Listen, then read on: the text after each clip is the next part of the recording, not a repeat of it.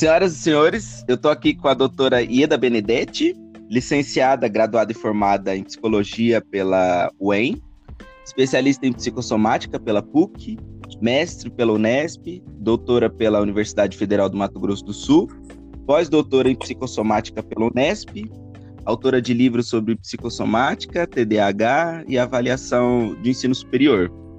Ieda, eu já ouvi muita gente falar que gosta de academia, mas você se superou. A é... academia da ciência? É, é, não, eu... foi um trocadilho. Foi um trocadilho. Eu. Eu tô até aborrecida, porque eu queria fazer um outro pós-doc, né? Que eu queria pesquisar mais coisas, mas com. Eu não paro nem de, de ter outros desafios profissionais, nem minha vida pessoal permite. Mas, olha, eu gosto muito de pesquisar. Gosto muito de pensar sobre alguma coisa e querer fazer uma, um, uma, uma, estrutura teórica que dê é, aporte né, para aquilo uhum. que a, a prática clínica me mostra. Né? De fato, todas essas teses elas não nasceram na academia. Essas teses nasceram no meu consultório, na vida cotidiana, na minha prática como professora. Aí, logo em uhum. seguida, eu estruturo teoricamente entro na academia para demonstrar coisas que eh, eu já tinha visto, pensado e vivido. E aí eu submeto né, sobre, sobre a, a, a ótica. E a gente é, consegue confirmar coisas que a própria prática clínica já havia é, demonstrado. Assim uhum. que essa carreira acadêmica é, se constrói, tá? é, então, Ieda, obrigado por estar participando aqui do podcast. Estou é, muito honrado que você está participando. É, a gente tinha conversado um pouquinho antes sobre o tema e tal. E aí, dentro da perspectiva do amor, a gente vai falar um pouco sobre inibição afetiva, dificuldade de fazer vínculo, relação rasa, relação líquida, esse tipo de coisa. Ieda, uhum. é, o amor pode ser fundo demais, e eu não sei o que vive nas profundezas. Eu me questiono sobre seus monstros e prefiro sentar na borda e molhar apenas os pés. O amor é laço uhum. demais, e quando me aperta, eu sufoco e fujo. Mas quando não aperta, eu fico confuso, com uma sensação de que poderia ser mais. No mais, de mim eu só sei que o amor é longe. E aí? De quem estamos falando? é um eu lírico. É um eu lírico. É um eu lírico, pois muito bem. Esse aí é o próprio dilema do, do sujeito contemporâneo. Porque o sujeito contemporâneo, ele é vítima do, da própria estrutura positivista de ciência, que acha que as coisas são estruturadas a partir do comportamento e que é toda a, a a construção de vida, né, pode ser feita a partir de uma educação, que pode ser feita a partir de uma orientação, e isto somado, né, a uma sociedade de consumo de consumo muito bem estruturada, né, faz com que as pessoas é, afastem-se das experiências afetivas e a afetividade só pode se edificar na experiência. Ninguém se edifica estudando, lendo e aprendendo. Você pode, por exemplo, ler é, Clarice Lispector. Muita gente já, já, já melhorou muito como pessoa é, lendo Clarice Lispector, mas não é lendo que você vive e experiencia é, relações afetivas que são enraizadas, né? Então, uhum. o que eu vou ter aqui é é, uma sociedade que passa a ser construída dessa forma, edificada dessa forma, e, portanto, uma, uma sociedade que é, gradativamente impede que as pessoas inaugurem o interesse. O grande problema da, da sociedade contemporânea é o tédio, a ausência de interesse. E isso acontece em todas as etapas. Todas as etapas, as pessoas não têm interesse, não têm interesse em estudar, não têm interesse em jogar futebol.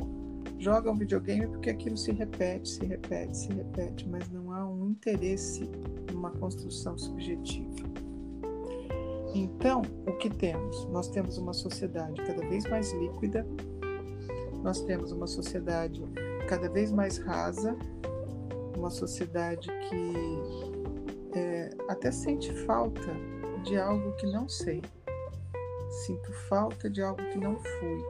E na verdade, é o próprio vazio da existência do vínculo afetivo, do aprofundamento das relações primárias com a mãe, que vão se refletir depois nesses amores líquidos, nessas ficadas de fim de semana, que se jura amor e que é a ficada do século e que depois não significam mais nada. Então hoje o sujeito é, confunde né, é, superficialidade com liberdade e se torna cada vez menos capaz de sustentar longamente as relações, porque a estrutura psíquica fundante não permite. E isso é bem complexo. Bem complexo. É, devo, devo entrar na questão da estrutura psíquica fundante, Rafa? Se você quiser, pode, pode falar. Fica à vontade. Os vínculos, eles se estabelecem a partir da criação da criança. A criança cria o vínculo. O vínculo, ele é criado a partir da própria iniciativa. Isso desde os primórdios da afetividade. O bebê nasce e não é a mãe que apresenta o seio para ele. Ele, por uma questão de instinto, de sobrevivência, ele busca um algo e como o seio ali está, ele cria esse seio como se fosse a resposta àquilo que ele buscava. E a partir da relação com o seio, ele vai estruturando um vínculo e vai criando ele próprio o seio, criando ele próprio a ansiedade pela papinha.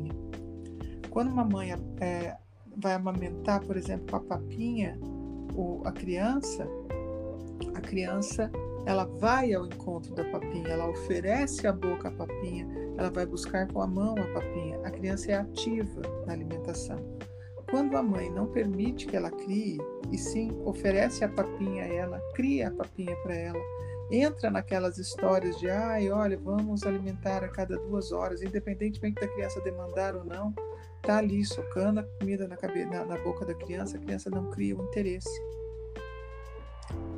ela não, não cria, não inaugura o interesse pelo real. E o que acontece a partir daí é que o mundo fica atravessado pelos desejos e pelas iniciativas do outro e nunca são iniciativas fundadas pela criança.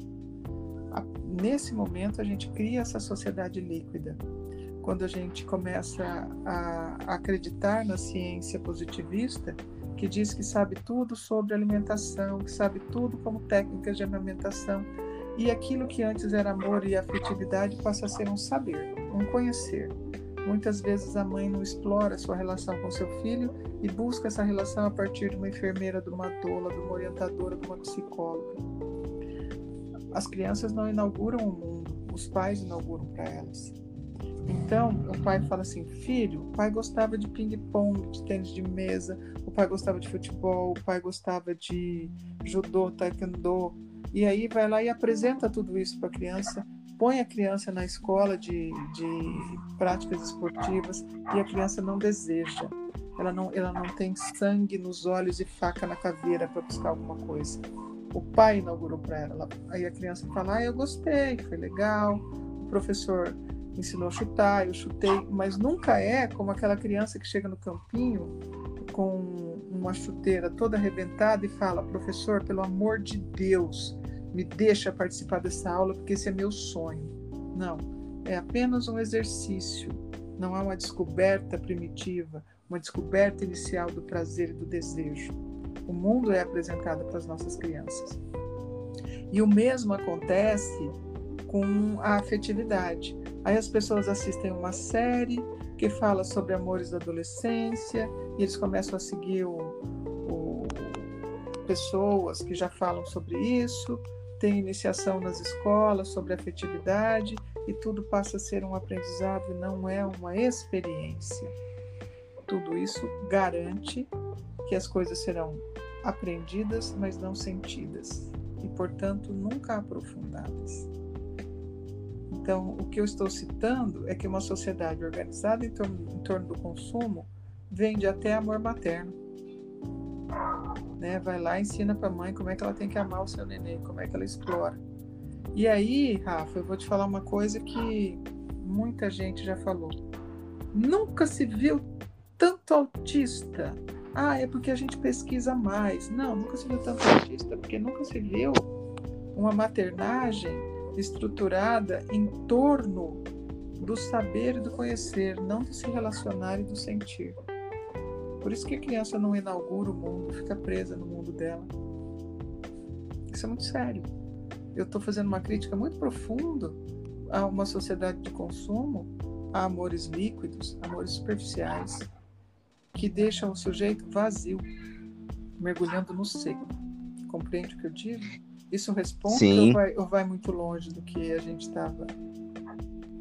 Não, não, eu não acho que vai longe, não. Eu acho que vai bem profundo, na eu verdade. acho que é fundo. É... O que eu estou te falando é como você disse, né? Eu tenho uma carreira acadêmica muito sólida. Isso que eu estou te falando é cientificamente comprovado. Tudo isso que eu estou falando, você já ouviu falar em matar a cobra e mostrar o pau?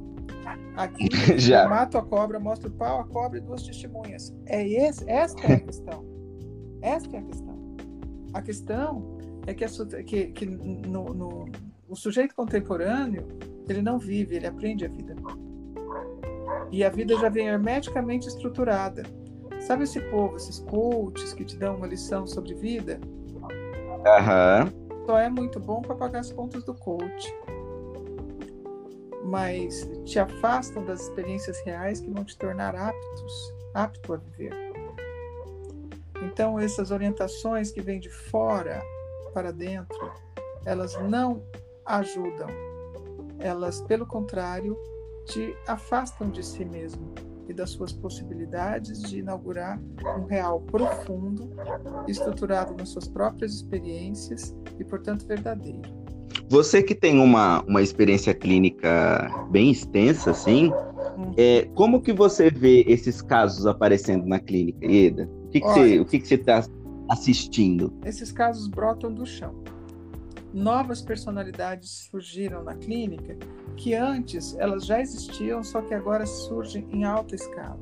As personalidades borderlines, porque elas estão um pouco acima do real. Elas não inauguraram o real, elas ficaram um pouco superficiais, às vezes filhos de bons pais. Pais que tentaram ser bons pais, de tão bons pais, eles foram aprender em aprender a ser pais na relação. Procuraram ser tão bons que não acreditaram no próprio vínculo, no próprio afeto e na possibilidade de aprender na relação com seus filhos. Portanto, cada vez mais nós temos pessoas borderlines, nós temos mais bipolares e nós temos mais é, déficit de atenção e hiperatividade, que é uma grande falácia. Simplesmente essas crianças não inauguraram o interesse pela educação de forma profunda tem nada a ver com um transtorno que surgiu no planeta. É somente uma nova forma de educar dissociada da possibilidade de experienciar a vida. Então eu vejo esse surgimento dessas personalidades, né, cada vez com, em maior número, como é, uma expressão do sujeito contemporâneo. Elas são frutos de um mundo contemporâneo, de uma sociedade positivista. A sociedade positivista exclui a subjetividade, acha que o que se sente é uma bobagem, né? que o que você tem é que se defender do que sente. E aí cria um monte de antidepressivos, de anabolizantes, de drogas é, lícitas e ilícitas para impedir que as pessoas vivam a própria vida. As pessoas ficam dissociadas de si e da própria vida né, incapazes de viver as suas próprias angústias, as suas próprias misérias. E aí nós temos uma sociedade de gente muito arrogante. Você conhece alguém humilde, Rafa? Olha, desapareceu do planeta. Todo mundo é um Deus.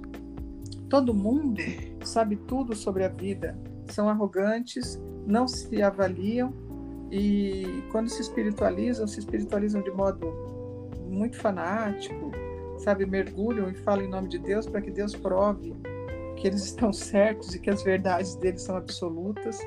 Então, a sociedade se afastou das experiências e as pessoas não são mais capazes de se avaliar com mais profundidade, de tal forma que as personalidades arrogantes é, surgem com mais frequência.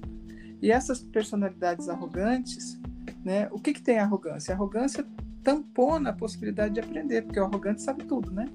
Então, na verdade, uhum. o arrogante é um grande ignorante, que não pode aprender mais nada, já sabe tudo. Né? Então, a arrogância promove um tamponamento da afetividade, porque foi expurgada a subjetividade, o sentir, o chorar, o refletir, tudo isso é expurgado, né? Tanto que crescem profissões aí que te dão receitas de como viver. Até apregou umas bobagens, tipo, pense positivo, como se pensar positivo fosse mudar alguma coisa na realidade. São seus exemplos. Se você ficar pensando positivo e não se virar, meu filho, nada vai mudar na sua vida. Então, aqueles, aqueles chatos que ficam, olha, você está com seu pensamento atraindo não sei o quê. Olha, pensamento é ideia, não atrai nem refuta, entendeu? E, e, e aí surgem personalidades que, que é, profissões que impedem as pessoas de olharem seus próprios sentimentos, que são esses é, esses coaches do positivismo, esses coaches pessoais que acham que todo mundo tem que ser campeão. Na verdade, o que a gente tem que ser é humano e viver a dor e a delícia de sermos quem somos, de podermos ser quem somos, né? E essas personalidades arrogantes são todos campeões em tudo nossa, os filhos são campeões, eles são campeões, eles estão certos. E se eles perderam foi porque o jogo não foi limpo.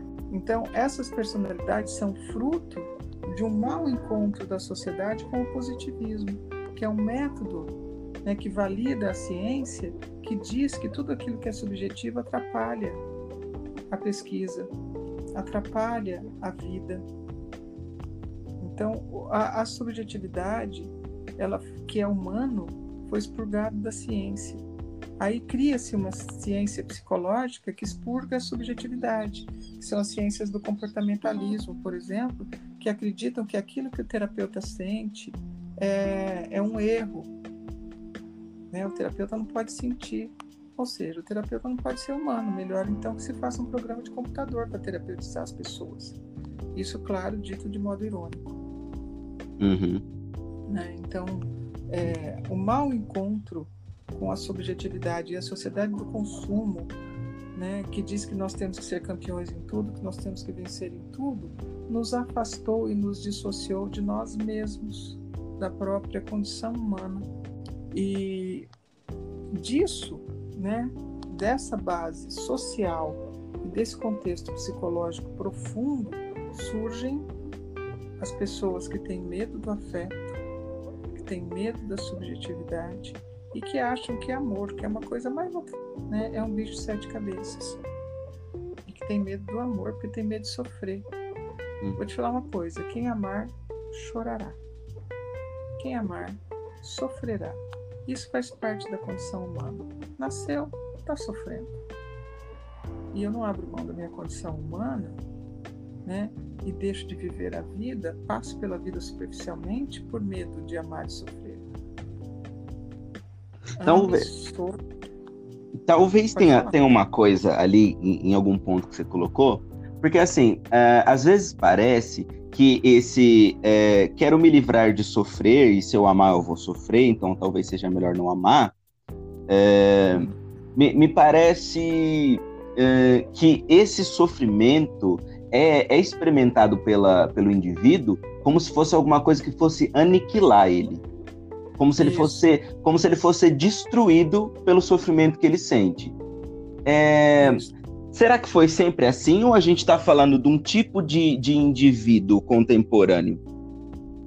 Nós estamos falando de um sentimento que hoje é mais comum. Porque, assim, do que você está falando ali é agonia. Na agonia, o sujeito desaparece, a capacidade de se defender desaparece e o sujeito deixa de ser o sujeito para ser aquele sentimento. Então, assim, no momento que eu estou sentindo falta daquela pessoa, é como se aquilo fosse infinito. o tempo desaparece. O tempo desaparece. Ah, eu estou sentindo falta dessa pessoa, vou sentir para sempre. Eu gostava de sentir o beijo, o cheiro, o gosto, o sabor, o que eu vivia com ele, então eu nunca mais vou ser feliz porque só podia ser feliz daquela forma.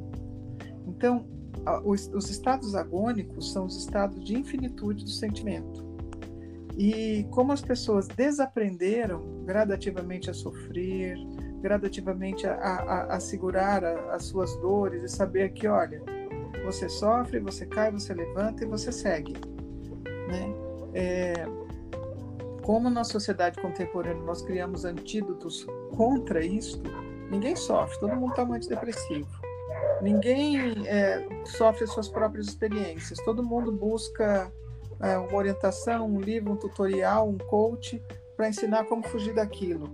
Então as pessoas não vivem suas próprias experiências, as pessoas nem nem vivem as experiências de gostar de fazer alguma coisa, que ele é aprendido. Ó, você deve gostar de fazer tal coisa, porque aquilo vai ser bom. Até o que se come, né? Antigamente a gente comia porque explorava, subia no pé, gostava daquilo. Hoje não.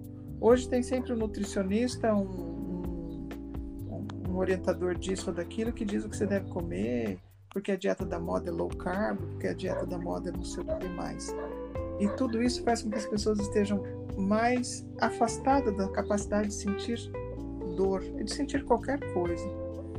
Né? Parece que todo, todo sentimento vai convergir num sentimento agônico. Lembrando que, por definição, o sentimento agônico é um sentimento sem temporalidade. Parece que o tempo dele vai ser nunca ou vai ser sempre. Sim.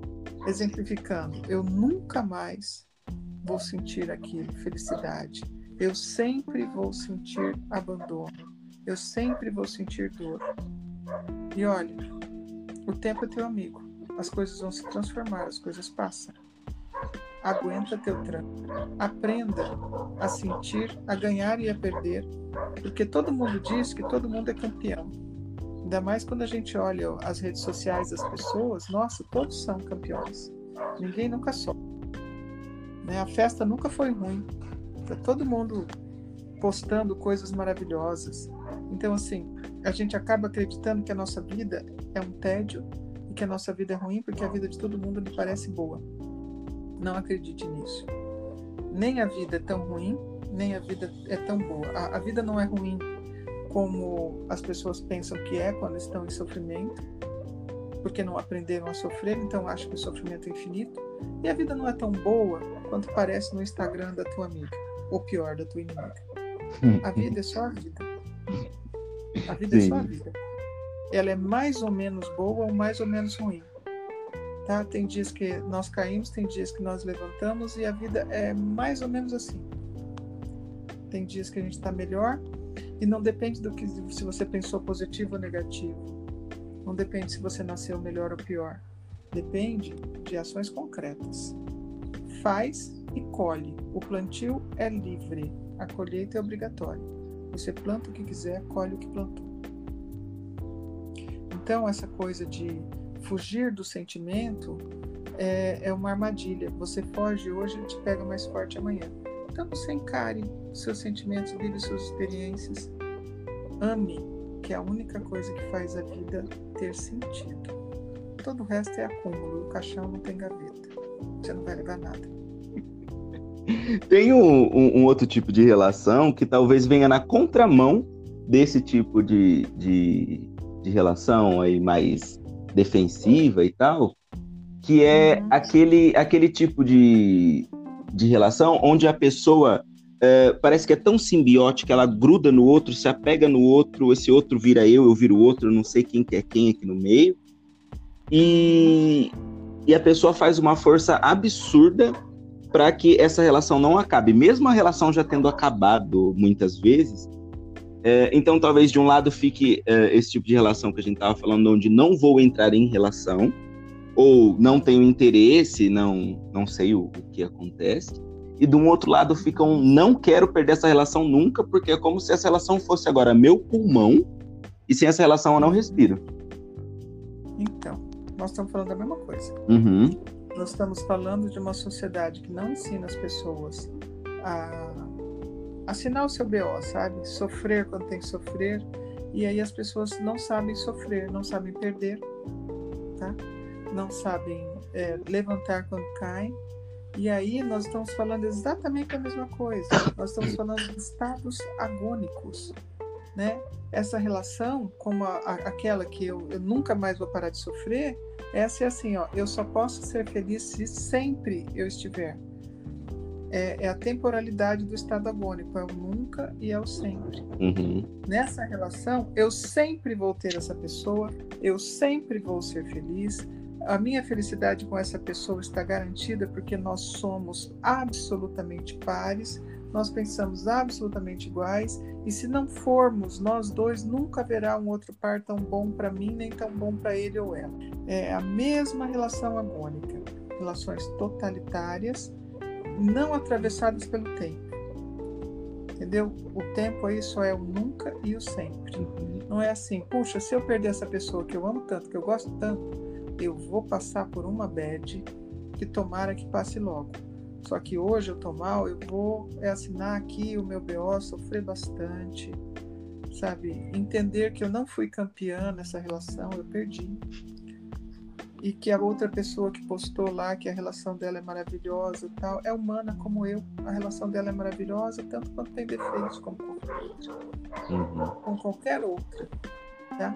Só que quando a gente pensa que o sempre, o nunca e o máximo é, atravessa a nossa vida, nós estamos em relações agônicas, relações bipolares e relações borderlines, tudo farinha do mesmo saco. Uhum tudo fruto da agonia. E, a, e os estados agônicos são filhos de uma sociedade organizada em torno do capital e de uma ciência que expurga a subjetividade. Ida, até que ponto você vê é, isso como um tipo de, de, de, de se subjetivar, né? um tipo de, de estrutura de pessoa, e até que ponto você vê isso como algo patológico? Isso é, isso é patológico é que nós temos uma sociedade que é patológica. Uhum. A gente precisa aproximar o humano, inclusive a ciência está doente, tá? a ciência está bem patológica, pensando umas besteiras, legitimando umas besteiras que é, são diferentes daquilo que é humano. A ciência inventa cada uma, Rafa. Né? Até as ciências sociais inventa cada uma. Nós somos humanos. Eu consigo me compadecer, eu sou branca, e eu consigo me compadecer pela dor do outro que é negro, que é amarelo, que é índio, que é mulato. Eu sou mulher, eu consigo me compadecer pela dor do homem. Eu sou adulta, eu consigo me compadecer pela dor da criança e do velho. Agora a ciência inventa, umas coisas, até as ciências humanas inventa é, coisas que me tiram desse lugar de humano, sabe? A ciência inventa um lugar de fala. Eu só posso falar pelo negro porque eu sou negro. Eu só posso falar pelo branco se eu for branco né? E, e a, a, ciência, ela, ela está doente. E você me pergunta, né? Até que ponto essas expressões do sujeito contemporâneo são apenas expressões frutos do, de um sujeito fruto do seu tempo e, com, e ou até que ponto são expressões patológicas? Rafa, para mim é patológico quando é castrador da felicidade humana, quando nos dissocia da nossa condição humana e quando nos leva a uma condição pior. Então eu acho que essa dissociação da subjetividade é ruim e, portanto, doentia. Mas não é uma coisa patológica que requer medicação. Não é alguma coisa que a gente tem que tratar como doença e dar remédio. É uma coisa que a gente tem que rever, pensar. Porque essas pessoas também vivem o seu tempo e não adianta ouvir, ouvir a minha fala e falar simplesmente vou mudar. Elas continuarão sendo frutos do seu tempo influenciadas por pessoas que igualmente são frutos do seu tempo.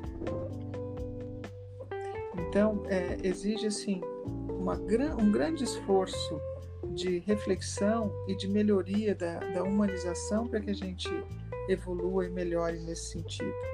Esforços como é, um trabalho como o seu, de, de gravar um, um podcast como esse, né?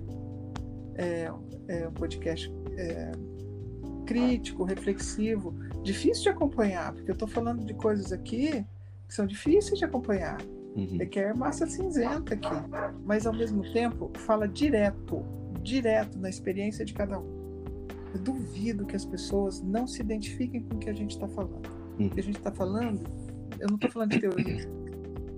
Eu, tô, eu posso até sustentar, à luz da teoria, tudo isso que eu estou falando. Mas eu estou falando das experiências das minhas, dos meus pacientes, dos meus amigos, da minha, da, da, das pessoas da minha família. Eu estou falando de algo que é, que é cotidiano. É, de, certa, de certa forma, hum, pode terminar. Não, eu só ia. É, é, que eu sou professora, né? Eu gosto de exemplificar e organizar. Uhum. Sim, é normopata, não é nem patológico nem normal. É normalmente patológico. Por quê? Porque é uma coisa que está aí, que acontece com todo mundo, com muita gente, e que só é ruim, e fundamentalmente ruim, porque está impedindo as pessoas de serem felizes.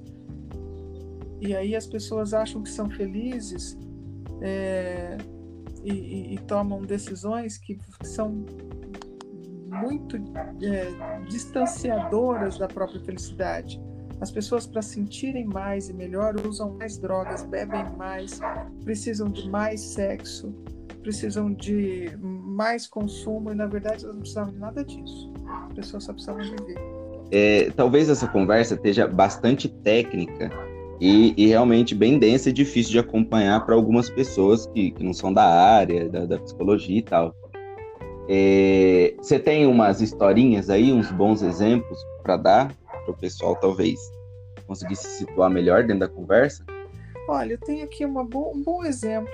Eu tenho um exemplo ótimo aqui para te dar.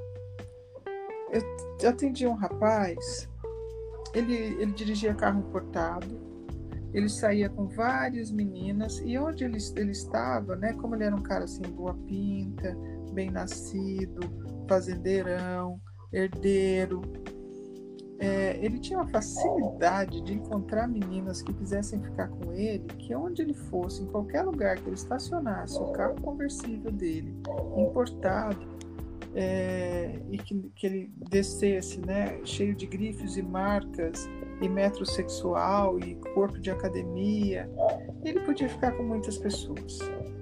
E ele começou e usava bastante droga porque ele achava a vida um tédio. Ele achava a vida um tédio, ele achava que Prudente era uma cidade repleta de gente jacu, de gente que nunca vai entender e, e pessoas superficiais, todas e ele ia para Florianópolis e se sentia assim também, e, achava que mulher era um, um povo muito é, fácil, que as meninas ficavam com ele, já ficavam de cara, e que aquilo lhe dava um vazio, porque ele não achava nenhuma menina interessante, que onde ele ia ele não encontrava pessoas, e que a vida dele era sexo por sexo, e ele tinha assim uma frequência é, grande no consultório. Ele vinha muitas vezes com a mesma queixa.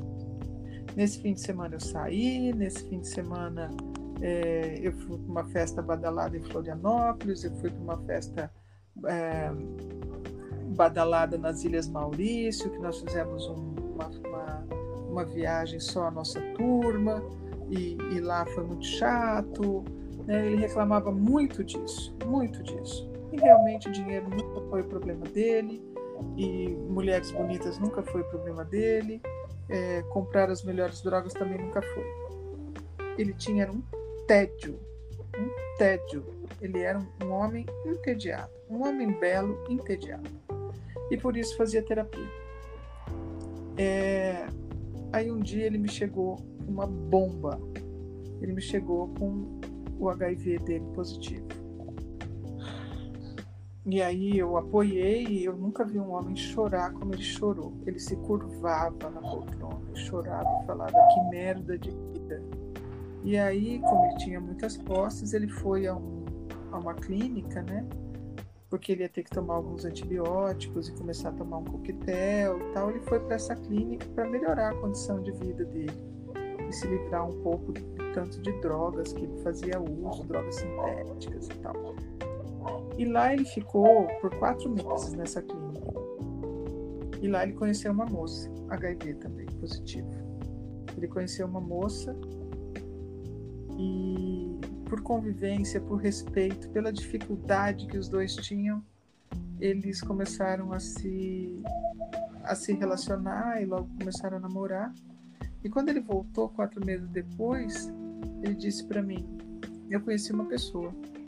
Eu conheci uma pessoa e nessa situação difícil que eu tô, né, que eu pensei que eu nunca mais fosse conhecer ninguém, que minha vida estava acabada, eu conheci a pessoa que eu amo. E vou te falar uma coisa: eu nunca tinha sido feliz antes de contrair AIDS. É disso que eu estou falando. Eu estou falando de relações verdadeiras. E a sociedade de consumo nos coloca numa ciranda que nos afasta do simples, das relações que são simples, como as relações da mãe com seu bebê, que não precisam ser ensinadas por psicólogos pós-graduados, não precisa ser ensinada por enfermeiros. A relação mãe-bebê para ser vivida. O bebê te ensina a ser mãe. As relações entre homem e mulher não precisam ser é, copiadas, instrumentalizadas. Você não precisa ver tutorial, você não precisa seguir a onda da badalação de ninguém. Porque o maior barato da vida não é a cocaína, não é a cachaça, não é o consumo, não é o Porsche. O maior barato da vida é o amor. O amor simples e profundo. Simples. É só amar e viver o sentimento. E o amor, ele pode te trazer muito prazer e pode te trazer muita dor de cotovelo. Viva o seu prazer e curta a sua dor de cotovelo. De cabeça erguida levanta. Se você perder, assume que perdeu e siga a vida. Não tem uma receita para não sofrer, você não precisa tomar drogas, não precisa se encher de anabolizantes, não precisa tomar antidepressivo. A dor vem, você sofre, a dor vai. Ela é finita. Num, num outro episódio aqui do podcast, eu já citei essa historinha que eu, que eu escrevi uma vez, que era a história de um cara que é, queria conhecer o mundo. E aí ele chegava até o portão da casa dele, olhava para fora e falava: Ah, sem graça. E aí tá, o mundo não se apresentou para ele. Ele queria conhecer o amor. E ele saía para os encontros dele, aí ele ia para o primeiro encontro e não encontrava o amor e falava: Ah, esse droga de amor não deve existir, ou então não é para mim. Enfim, ele ficava fazendo essa coisa de eu queria tanto uma coisa grandiosa acontecendo comigo, eu queria tanto sentir uma coisa grandiosa e nunca encontrava essa coisa grandiosa, porque ele sempre parava ali logo de cara no começo. É, há um tempo atrás eu vi no Facebook alguém falando que numa outra geração, quando a gente tinha coisas quebradas, a gente consertava e agora a gente troca. A gente vai trocando e trocando e trocando. Porque talvez seja uhum. mais cômodo, mais rápido, e também talvez mais vazio por causa disso. É... Como que você vê isso, Ieda? Porque assim, é, do, do que eu estou querendo dizer é que talvez o amor exija uma certa construção, um, um certo investimento, um certo dia a dia. E, e, como que você tem visto isso nos tempos que a gente está? É, ele quis aprender a vida. Ele já estava capturada, capturado por essa essa ausência de espontaneidade. Ah, eu quero conhecer o amor. Tem que querer conhecer o amor, só vive. O amor vem. É natural isso.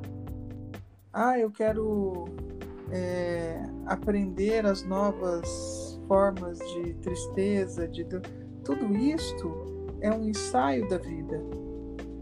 A vida não pode ser ensaiada, não tem essa de eu quero você vive, você experiencia a vida e as coisas acontecem. Então, esta pessoa eu comparo com a pessoa que o pai falou: Olha, filho, hoje eu vou te levar para conhecer o que, que judô, karatê, taekwondo, é, tênis de mesa e futebol, e você escolhe o seu, o seu esporte. E na verdade não é nada disso, né? Você vai vivendo, você assiste uma partida de futebol com seu pai, um dia você assiste um, um, um, uma, um desafio de judô, e um dia você conhece alguém que foi um, jogou tênis de mesa e chegou do campeonato contando, e de repente algo acontece e você se interessa muito por alguma dessas coisas. E é apenas uma relação da vida. Né? Não é nada. Não é nada muito ensaiado, não. Você não tem que querer. As coisas acontecem no seu tempo. Para alguns, mais precocemente, para outros, mais tardiamente. Mas tanto o amor, quanto o sofrimento, quanto a felicidade, elas são construídas na vivência simples. É, e, e, e, como que você vê é, é essa dificuldade, inibição, problema, confusão em as pessoas investirem tempo e energia nas relações delas, porque talvez elas suponham que o amor tem que acontecer e acontece assim do nada. Nossa, um grande amor. Uma grande história de amor. Vivemos bem juntos. É, todo mundo quer isso. Todo mundo quer isso. Um grande amor, uma grande história, mas isso é Hollywood, né? O grande amor ele é construído. O grande amor você vivencia construindo ele. Né? E, e o, não existe uma pessoa certa para você. Não existe uma pessoa completamente certa para você. Você constrói. Às vezes a pessoa tem algumas dificuldades na vida e você não. Você ajuda ela a superar. Às vezes a pessoa ainda não está madura para determinadas coisas você constrói essa maturidade junto. Agora, se você está esperando alguém pronto cair do céu, você não serve para essa pessoa que está pronta, porque você não está pronto. Talvez esse seja o Tinder, né? Aham. Uhum. E próximo, e próximo, mais, e vai pro ser? próximo. Vai pro próximo, vai pro próximo, vai pro próximo. Ah, essa pessoa ah, aqui, eu não gostei de tal coisa, vou pro próximo. E ah, cada não, uma, é cada uma você. Cada uma você encontra é, uma coisa que você não gosta e vai indo. Cara, é, existia tantas críticas, né? É, em, em, Amsterdã, as prostitutas ficam nas vitrines e as pessoas falam: putz, os caras escolhem a prostituta na vitrine. Que coisa mais humilhante, que coisa mais degradante, né? E de fato, nós criamos aplicativos onde as pessoas estão na vitrine e a gente fica assim: você me quer? Sirvo assim? Mas e se a foto ficar melhor? Você quer agora? O que, que tem para comprar aqui no Tinder? O que, que tem para comprar nessas redes sociais, nesses aplicativos de encontro aqui? Né? Esta é a sociedade de consumo. Teve um, um outro episódio onde a gente estava falando sobre a imagem e, e, o amor, onde a gente falou mais ou menos sobre isso. A gente não aprofundou, mas a gente tocou nesse, nesse assunto de que é, talvez essa coisa que a gente veja no Tinder, que é, uhum. é, é, foto, é rosto, é corpo, é, é músculo, é peito, é silicone, é preenchimento labial, é maquiagem. É, e é principalmente filtro. E filtro, muito não filtro, tem, muito filtro. Não tem subjetividade, não tem caráter, não tá mostrando. Então, porque o, o, que, o que você pode ver ali não é nada do que você é, precisa para construir uma relação, para manter uma relação. É... O essencial da relação não está ali. Uhum. Ali somente é uma oferta sexual.